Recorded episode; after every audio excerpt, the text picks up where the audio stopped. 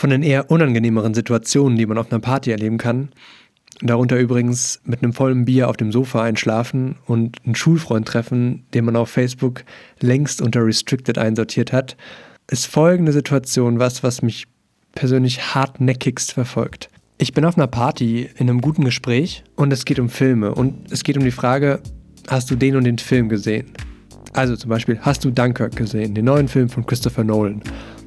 Ja, klar, fantastischer Film. Hast du, hast du City of God gesehen? Schon länger her, aber ja, ja. Und dann kommt unausweichlich der Moment im Gespräch, wo es um einen Film geht, den ich noch nie gesehen habe.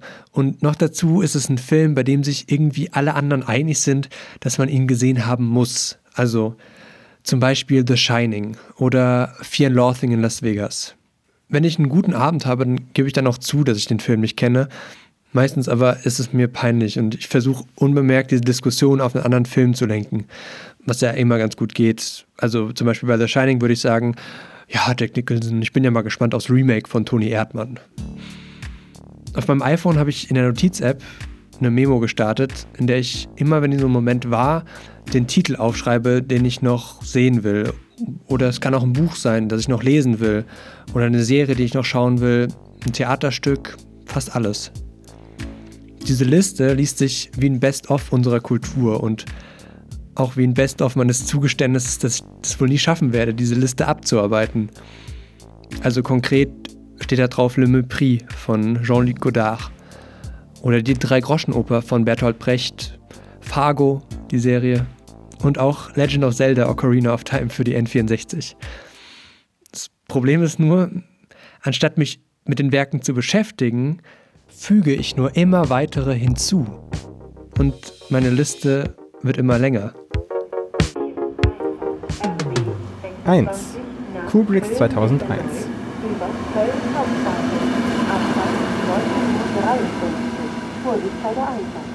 Das ist einfach von der Bildsprache her ein Meilenstein in der Filmgeschichte. Und wenn ein Film sowas auslöst, so ein Überraschungsmoment, der einen irgendwie fasziniert und irritiert, ja irgendwie packt, dann macht das einen Film einfach direkt schon mal zu was Besonderem.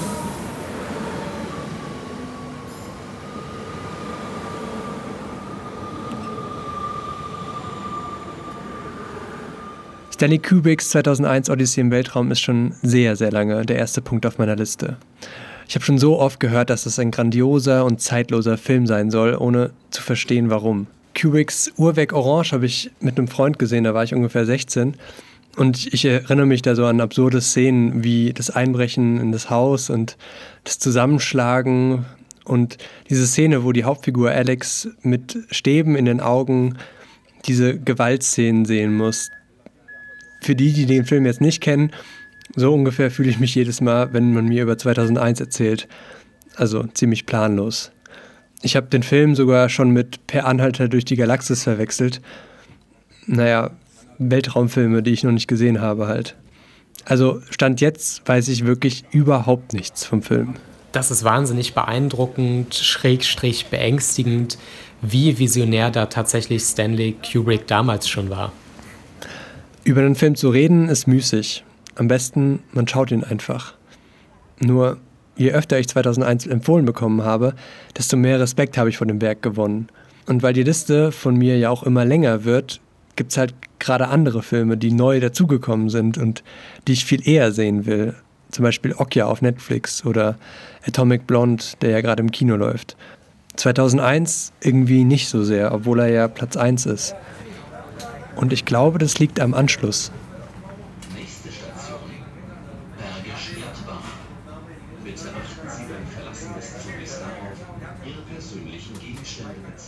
Oft schaue ich mir nämlich Serien oder Filme an, um mitreden zu können. Oder zumindest, weil ich der Person, die mir was empfiehlt, so viel Vertrauen schenke, dass sie mich von der Relevanz eines Werks überzeugen darf. Das ist nicht nur auf Partys so. In Frankreich war ich mal in einem Praktikum in der Produktionsfirma und die haben dort plötzlich alle über Spring Breakers geredet. Also bin ich ins Kino und habe ihn mir angesehen, obwohl ich mir irgendwie schon dachte, dass er mir nicht gefallen würde. Voll das Opfer, oder? Ja, vielleicht. Ich bin mir nicht mehr sicher. Es ist ja auch irgendwie unser Bedürfnis, bei Gesprächsthemen Anschluss finden zu wollen. In der Journalistenschule war das so, da habe ich Reportagen gelesen, von denen alle gesagt haben, sie seien großartig. Während meines Studiums habe ich die Texte gelesen, die mir im Seminar empfohlen wurden, also die meisten zumindest. Und Streaming-Portale bauen ja genau darauf, auf Empfehlungen, ihr Geschäftsmodell auf. Wir kriegen jetzt maßgeschneiderte Listen von Algorithmen, nicht nur für die Filme, sondern auch für Musik und Konzerte übrigens, bei Spotify zum Beispiel. Und ich merke immer öfter, dass wir uns wie in politischen Blasen auch in unserer eigenen Kulturblase wegbeamen und entfernen von anderen. Von den Algorithmen bekomme ich eine andere Liste mit gefälligen und aktuellen Werken. Und die alten Werke, die scheinbar in einem gewissen popkulturellen Kanon aufgenommen wurden, werden darunter begraben. Ich komme einfach nicht mehr hinterher. Und deswegen habe ich meine Liste. Irgendwie glaube ich an sie. Das ist vielleicht etwas hochgegriffen, aber für mich könnte sie sowas wie ein neuer Kanon sein. Werke, die mir nicht nur von Algorithmen, sondern sehr, sehr häufig von unterschiedlichen Leuten empfohlen werden und das nachdrücklich. Bei denen ich mich irgendwie sträube, sie zu konsumieren, weil sie vielleicht kein Perfect Match für mich sind, aber seltsamerweise immer wieder zitiert werden. Und ich will herausfinden, warum das so ist.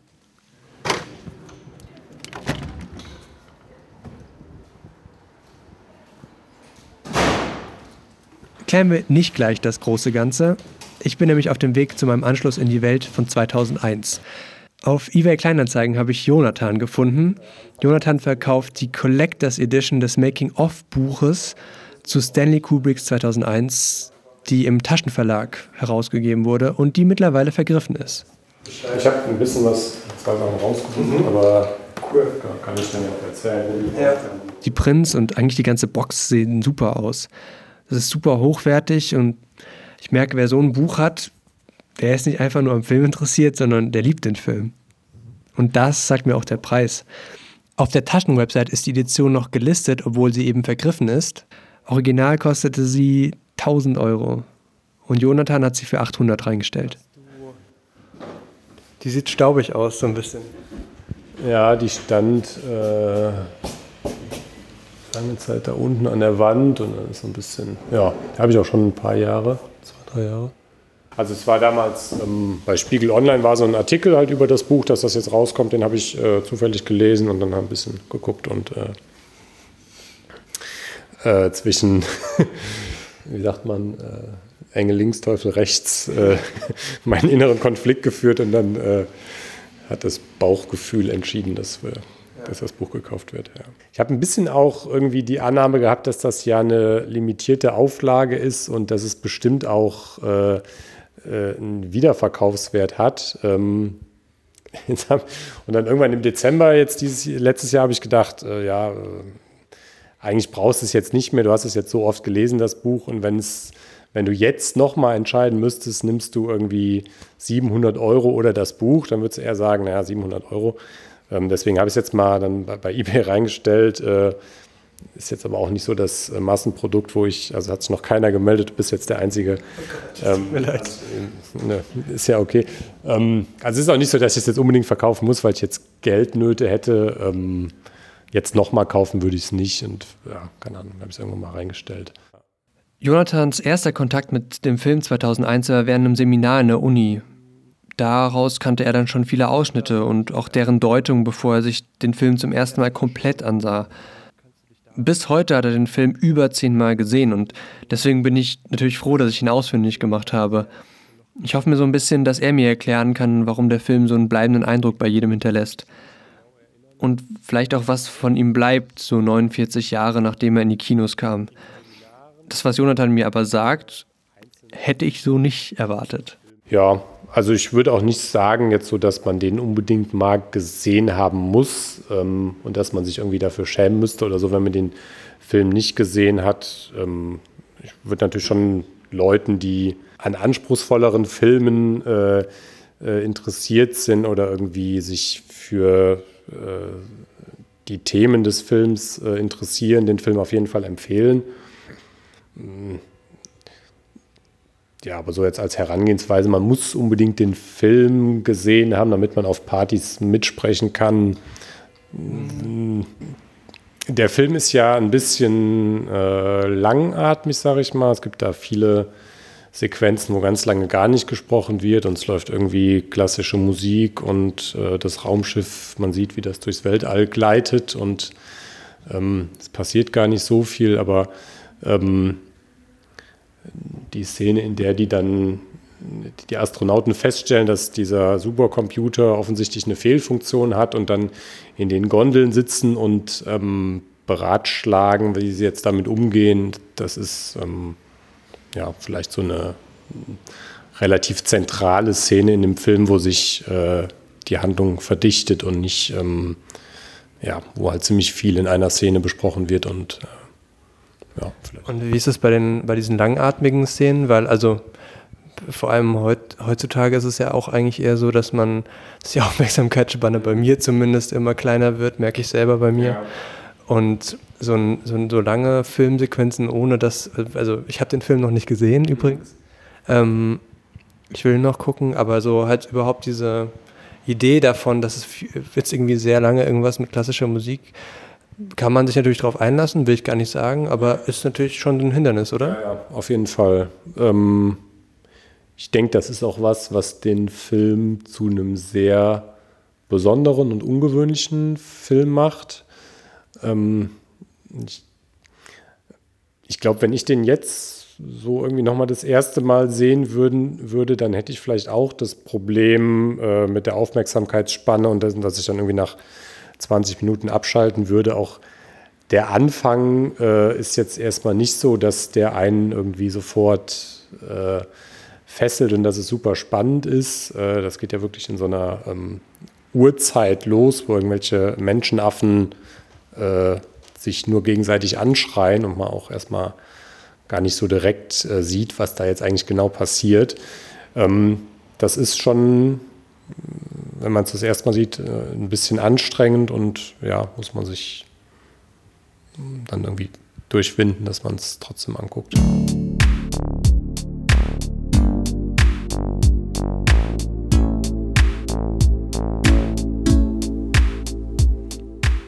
Mega Teaser auf den Film, oder?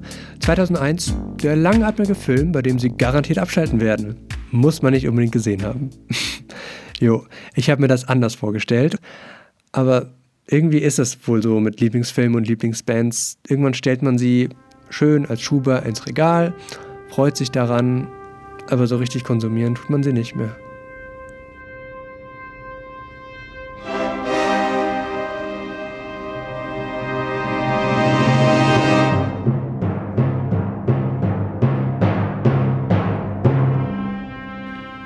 Eigenes Interesse am Film fängt allerdings ja gerade erst an.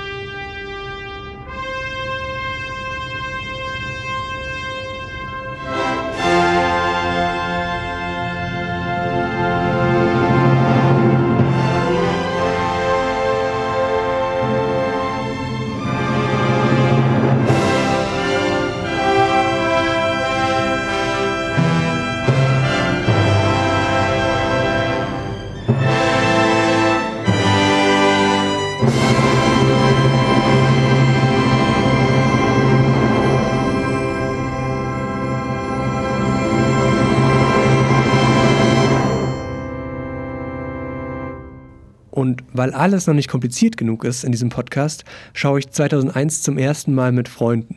Ich bin gerade zu Besuch in Köln bei Lena, das ist eine Freundin, und sie und ihre Mitbewohnerin habe ich mehr oder weniger überredet, mit mir den Film zu schauen. Die beiden kennen 2001 auch nicht und sie haben auch so ziemlich gar keinen Bock darauf, merke ich irgendwann. Affen. Und das sind noch nicht mal Affen, das sind Menschen in Affenkostümen. Sieht man schon nur, obwohl man nur die Umrisse sieht. Guck mal, der ist nicht so gut hier. Ich finde die eigentlich alle ganz gut. Ja. Aber gutes Casting. Gutes Casting.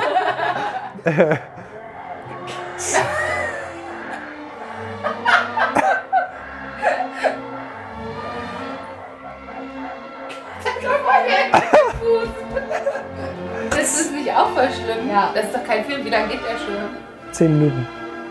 Boah, das fühlt sich an wie eine halbe Stunde.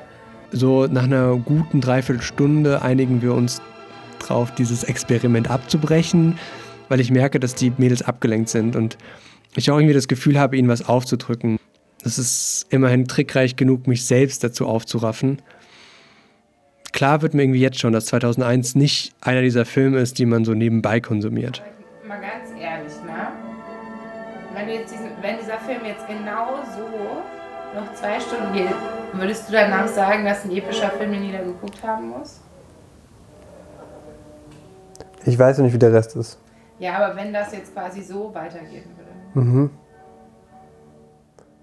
Ich verstehe. Ich, nee, ich würde nicht sagen, dass ihn jeder geguckt haben muss. Was wäre ein Film, von dem du sagen würdest, den müsste jeder geguckt haben? Puh, da gibt es viele. Aber es gibt doch so ein, zwei Filme, von denen man selbst sagen würde, die muss jeder geguckt haben. Oder die sollte Aber das, haben. Ja. So gut.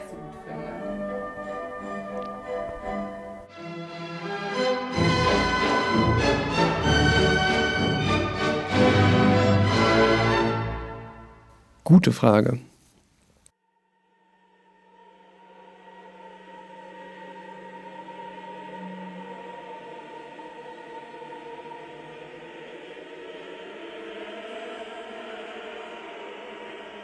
Tag später schaue ich weiter und diesmal allein. Ich habe da aufgehört, als dieser ominöse Monolith erscheint und diesmal ein zweites Mal auf dem Mond und dieses ekelhafte Fiepen bei den Astronauten auslöst. Sorry, ich mach aus. Diese Rampe, die sie da runtergehen, das Bild ist übrigens so geil komponiert, aber inhaltlich verstanden habe ich noch nicht so viel. Ich denke, es liegt an der Unterbrechung. Aber zum Glück wird ab da, ab dem nächsten Teil, der Plot etwas klarer. Es geht jetzt um die Weltraummission zum Jupiter, um die Spur des Monolithen und ob sich für die Suche dieser Spur besser Menschen oder ein Supercomputer eignet. So viel vielleicht. Für die herrliche Epik der Weltraumszenen fehlen meinem Laptop natürlich die nötigen Zoll, aber allein der Sound zieht einen schon rein.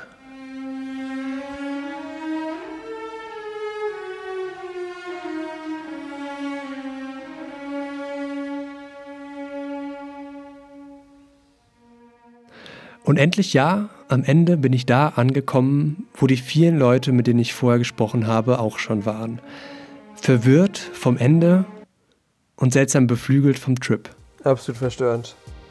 Was ist das für ein Ende? oh mein Gott. Was?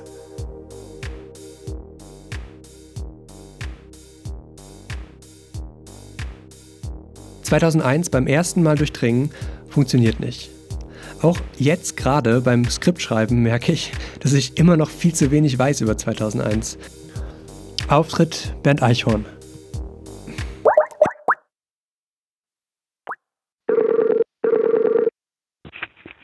Hallo. Bernd Eichhorn ist Archivar, er wohnt in Offenbach und hat für die Stanley Kubrick-Ausstellung im Frankfurter Filmmuseum die Stücke ausgewählt. Neben Kubrick hat Eichhorn auch schon für Wim Wenders, den Regisseur, gearbeitet. Und sein aktuelles Projekt ist der Nachlass des 2014 verstorbenen Schauspielers Maximilian Schell. Ich habe den Film gerade zum ersten Mal gesehen. Echt? Wie alt bist du denn, wenn ich mal fragen darf? ich bin 27. Ja, und naja. Äh, du hast ja den auf Video gesehen? Ähm, über Netflix gerade. Ja. Schock dich?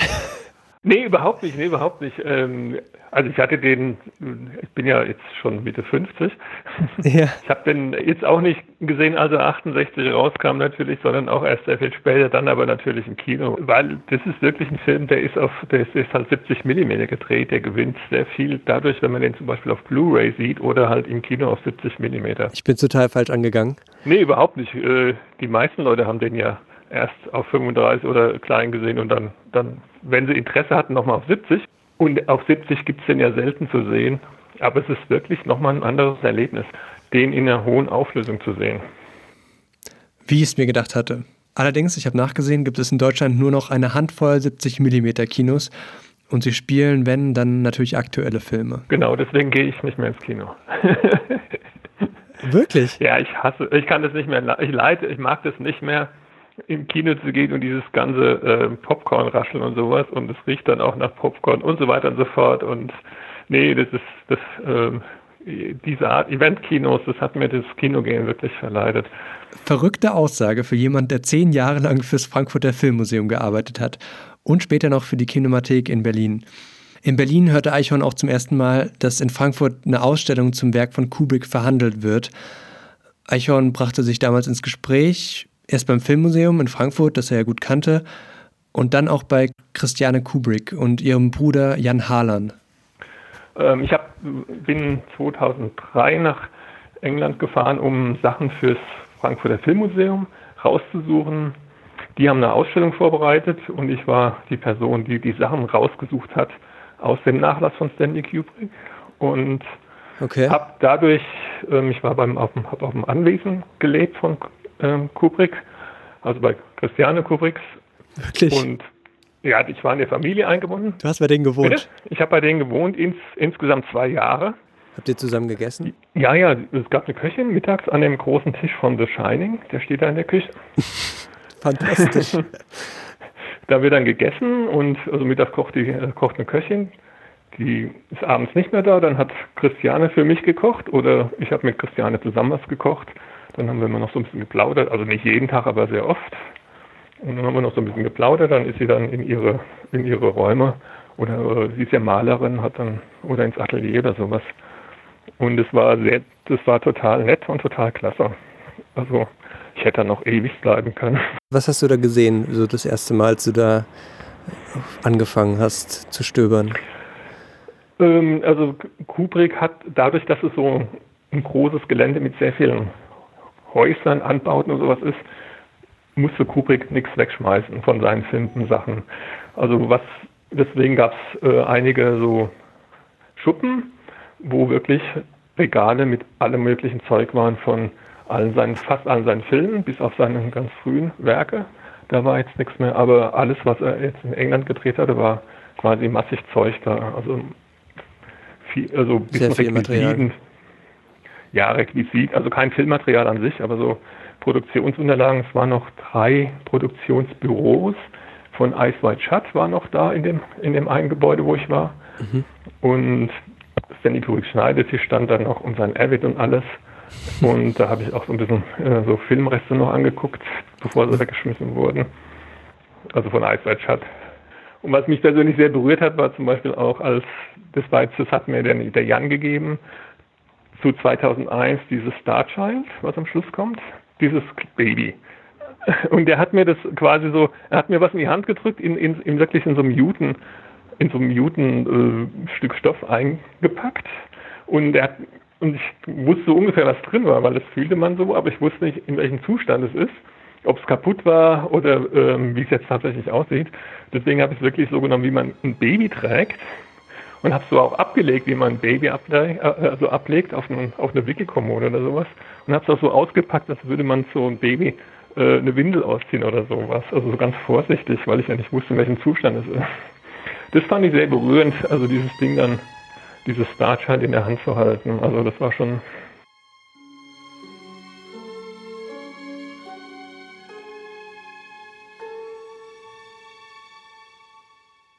Wenn ich eins aus Eichhorns vielen unterhaltenen Anekdoten filtern kann, dann, dass 2001 wirklich das Werk eines Besessenen ist, im positiven Sinne. Kubrick hatte ja zum Beispiel, wo wir schon bei Kubrick sind und äh, was er für ein Mensch war, der hat ja auch, also das, das ist kein Spleen, das muss man ihm wirklich auch sehr hoch anrechnen. Der hat jetzt nicht nur seine Regiearbeit gemacht und ist dann gefahren oder sowas, sondern er hat sich tatsächlich wirklich auch danach noch darum gekümmert, dass seine Filme in der bestmöglichen Qualität aus dem Kopierwerk kam, der hat sich immer mal wieder Stichproben von Kopierwerkskopien schicken lassen. Und er hat auch schon gesagt, das weiß ich von ähm, Clockwork Orange zum Beispiel, hat er gesagt, nee, die Charge wird weggeschmissen, weil die Stich einen Stich hat. Der ist auch, das weiß ich jetzt nicht, angeblich ist er auch in Kinos gegangen, hat sich Filme, seine Filme angeguckt, ob die Projektion gut war. Ich bin herangegangen an den Film mit dem Wunsch, etwas zu fassen, so wie wir Filme eben durchdringen und eine Botschaft mitnehmen wollen. Aber die Handlung von 2001 endet weder linear noch dual, wie Inception zum Beispiel, wo der Kreisel entweder umfällt oder weiterdreht. 2001 ist in vielen Hinsichten zu metaphorisch. der Monolith, das Sternenkind am Schluss, die Anfangsszene mit den Affen. Aber Eichhorn erzählt mir auch, dass das nicht alle gleich gut fanden. Also die ersten Kritiken waren, ich glaube, bis auf eine in den großen Magazinen waren alle vernichtend. Und 2001 war halt der erste Film, glaube, es war der erste, wo Science Fiction quasi ernst genommen wurde. Wo es jetzt nicht darum ging, dass irgendwelche Godzillas oder Bumblebees, hieß es irgendwo mal, ähm, so große fliegende Untertassen so ganz schlecht animiert gezeigt wurden, sondern es war der erste Film mit einer richtigen Geschichte und Handlung. Und sowas gab es vorher quasi noch gar nicht richtig. Und die Leute haben den, wie man sagt, die Leute haben den nicht verstanden. Keine Ahnung, weiß ich nicht, aber das ist so eine, das ist so eine äh, Urban Legend, glaube ich. Aber ähm, die Kritiken waren schlecht und es gibt mindestens eine äh, Kritikerin, glaube ich, war es, Zeitung, Zeitschrift habe ich vergessen, von, glaube New Yorker oder sowas, die hat sich dann auch entschuldigt, ein Jahr später oder zwei Jahre später, und hat gesagt, doch, völlig falsch eingeschätzt beim ersten Mal sehen, tut mir leid, klasse Film. Ich habe das nachgelesen. Eichhorn spricht hier vermutlich über Andrew Saris, der ein Filmkritiker war. Der schrieb Jahre nach seiner 2001-Kritik sinngemäß, ich habe mir 2001 nochmal angesehen, während ich unter dem Einfluss einer rauchbaren Substanz stand, was mir vorher zugesichert wurde, optimale Bedingungen für den Film seien. Und für mich überraschend muss ich meine ursprüngliche Meinung zurücknehmen. 2001 ist ein großartiges Werk eines großartigen Künstlers.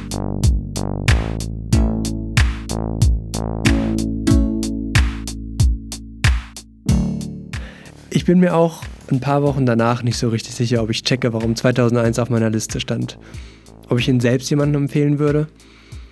Vielleicht müsste ich den Film wie Viserys in ein paar Jahren nochmal sehen und dann dabei ein Rauchen. Oder ganz viele Deutungen sehen und lesen. Aber so richtig will ich das nicht. Ich sehe natürlich, wie der Film uns fasziniert und uns faszinieren lässt. Auch in Themen, die in dieser Folge vielleicht gar nicht lang genug erwähnt wurden. Also der Konflikt zwischen Mensch und Maschine oder die filmgeschichtliche Bedeutung für Science-Fiction-Genre. Aber die große Leistung von 2001 ist für mich zumindest gerade das, dass Fans, Archivare und Erstseher 49 Jahre noch danach rätseln können, wie das alles gemeint war. Und dann danach schön drüber reden können.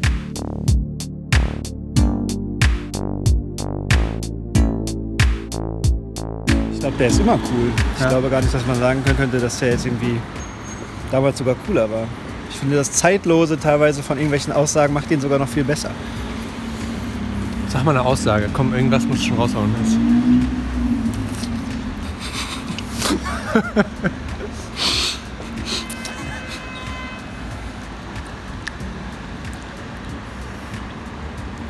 Keine Ahnung. Ich habe mir schon, glaube ich, dreimal die Deutung davon durchgelesen und habe in dem Moment so kurz gesagt, aha, ja, könnte sein. Und dann war es aber trotzdem so verrückt, dass ich es direkt danach wieder vergessen habe und ich kann es mir jede Woche angucken und es wieder nicht verstehen. Der ist ja so auch noch sehr verkürzt, der Film. Der war auch ein bisschen anders angedacht. Jedenfalls weiß ich das natürlich auch noch aus der Literatur, die ich dazu gelesen habe. Kubrick selbst hatte ja nie seine Filme erklärt. Sein Motto war ja, na, nehmt das mit, was ihr in dem Film seht. Und so, das finde ich eigentlich eine gute Herangehensweise gerade an bei 2001, weil man kann auch sagen, wer hat den schon verstanden? Und als nächstes auf der Liste? Ich glaube, es ist jetzt echt das dritte Mal, dass diese Serie anfange. Boah, das ist eigentlich ganz schön geschickt von Ihnen, Yannick. Weil meine Liste, die wächst und wächst. Und Ihre Liste, die wird jetzt kürzer, oder? Weil Sie sie im Podcast abarbeiten. Ich glaube, das ist ähm, ein, ein Trugschluss, weil im Grunde so viele Referenzen wiederum passieren werden, also auf der Abarbeitung dieser Liste, dass sich unten an der Liste immer weitere Einträge hinzufügen werden und die Liste eigentlich ja nie, nie enden wird. Ich glaube, das hat die Liste an sich, dass sie immer nur, nur länger wird. Es ist die Liste und ähm, ich bin gespannt, was noch passieren wird. Janik, ich gucke gerade auf eine andere Liste. Das ist die Liste mit Namen von Menschen, die uns unterstützen beim Popfeuilleton. Alice Valiak steht da drauf, Josef Saller, Imke Hamann, Irmengard Fritsch, Asata Frauhammer und Philipp Aaron Becker. Danke, danke, liebe Leute, dass ihr uns unterstützt. Und letzteren, also Philipp Aaron Becker, möchte ich ganz besonders hervorheben, weil er hat mir geholfen ähm, beim Sounddesign in dieser Folge und er hat das wunderschöne Cover gestaltet, das ihr auf unserer Facebook-Seite seht und natürlich auch auf Twitter und ja, auf unserer Webseite natürlich. Wie heißt die nochmal, Thibaut? www.popfeuilleton.de. Da kann man uns einfach eine E-Mail schreiben oder in den sozialen Netzwerken kontaktieren, wenn man irgendwas Tolles machen will, Sounddesign oder sonst was. Oder man geht auf popfeuilleton.de-unterstützen mit UE und da steht, wie man mit einem kleinen Geldbetrag uns monatlich super gut unterstützen kann, weil wir dann nämlich mehr Popfeuilleton produzieren können für euch. Genau, dann kommen vielleicht schneller und vielleicht noch längere und aufwendigere Listen. Ja, das war's für diese Woche. Wir sagen Salut et Fraternité. Wir hören uns beim nächsten Mal wieder. Und bis dahin gilt wie immer eine einzige Maxime: niemals, niemals locker lassen. Ciao. Ciao.